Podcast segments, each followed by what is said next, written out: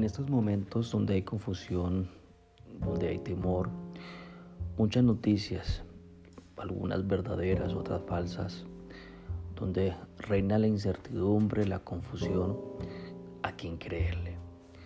El Salmo 27.1 dice, Jehová es mi luz y mi salvación, ¿de quién temeré? Jehová es la fortaleza de mi vida, ¿de quién he de atemorizarme?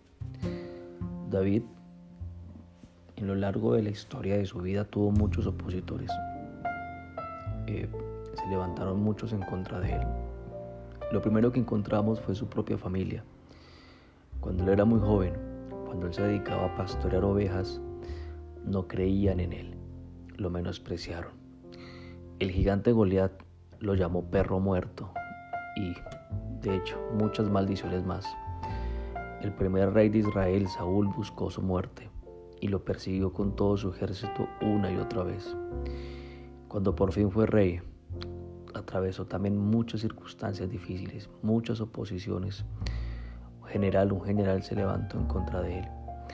Un hijo un hijo también se levantó en contra de él. Se levantó quitándole, o más bien pretendiendo quitar el reino. Fue una vida, si se dan cuenta, marcada por circunstancias difíciles. Eh, fue una vida como la tuya y como la mía, donde entendemos algo claramente. Dios a nosotros no nos prometió que no tendríamos circunstancias difíciles. Lo que nos prometió es que estaría con nosotros. Pero volviendo al tema de David, aquí en el Salmo 27, versículo 1 que leíamos, David entendía claramente quién era Dios para él. Y dice tres puntos importantes para David. ¿Y cómo leemos? Dice claramente, Él es mi luz y mi salvación, Él es la fortaleza de mi vida. Tres puntos. La luz, salvación y mi fuerza. ¿De quién temeré? si Él es mi luz? ¿De quién temeré si Él me salva? ¿Y de quién he de atemorizarme si Él me fortalece? Cuando caminamos en la luz, en el primer punto que es la luz, nunca vamos a tropezar. Los enemigos siempre actúan bajo la sombra, la oscuridad.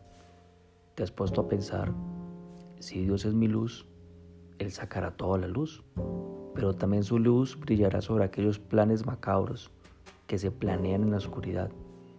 En su luz tendré claridad. En su luz recibo guía. En su luz respondo la pregunta, ¿qué tengo que hacer en esta oposición? Primera de Juan 1, del 5 al 7 dice, Dios es mi luz y donde hay luz no hay confusión. Y si nosotros estamos bajo la luz, pues nosotros no seremos de confusión. Se dan cuenta que el problema se hace más grande cuando no sabemos qué hacer. Porque como David tú y yo vamos a enfrentar muchas circunstancias, muchas circunstancias en nuestras vidas y hay que aceptarlas. De hecho, hay que encararlas, enfrentarlas. No hay que huir, no hay que meter la cabeza en el suelo como hace el avestruz y esperar a que las cosas cambien o mejoren. No, hay que enfrentarlas. No hay que culpar, no hay que evadir. Y ahí es donde necesito su luz, que sea la que me guíe, que me diga qué tengo que hacer. No corramos. Yo te pido que no corras diciéndole a Dios, quítame esto. Dile más bien qué tengo que hacer. Guíame. Segundo, mi salvación. El Salmo 79.9 dice, Ayúdanos, oh Dios de nuestra salvación, por la gloria de tu nombre, y líbranos. David entendía claramente que Dios era el que lo libraba no temeré a nadie, porque Él me libra. Así como un león a sus cachorros, Él levanta nuestra cabeza, Él es escudo alrededor nuestro. Esta era la seguridad de David. Sabía que su Dios era quien lo libraba del gigante. Sabía que era Dios el que lo libraba, libraba del rey Saúl que iban contra de él, de los que buscaban ocasión contra él. Y por último, mi fortaleza. El Salmo 18.2 dice, Jehová, roca mía y castillo mío, y mi libertador. Dios mío, fortaleza mía, en Él confiaré, mi escudo y la fuerza de mi salvación, mi alto refugio. Frente a la dificultad, frente a la incertidumbre, es imposible estar confiado. ni siquiera es difícil, es imposible experimentar confianza. Y si yo no estoy confiado, mucho menos puedo transmitir esa confianza y esa seguridad a los míos. Pero cuando entiendo quién está conmigo, cuando recibo su guía, cuando sé esto, yo me esfuerzo, porque es mi fuerza, porque Él está conmigo. Y quiero eh, en esto invitarte. Yo me esfuerzo. No, no, es que Dios se queda, me quedo en un lugar y, y ya, no. Yo tengo que hacer lo que tengo que hacer. Me esfuerzo para hacer la voluntad del que me guía. Juega un papel determinante. Muchos se quedan quietos, impávidos, pacientes, sin hacer lo que tienen que hacer. Insisto, como el avestruz. No, Dios me va a defender y meto la cabeza bajo el suelo. No, yo me esfuerzo. David se esforzaba. David fue y enfrentó a Goliat.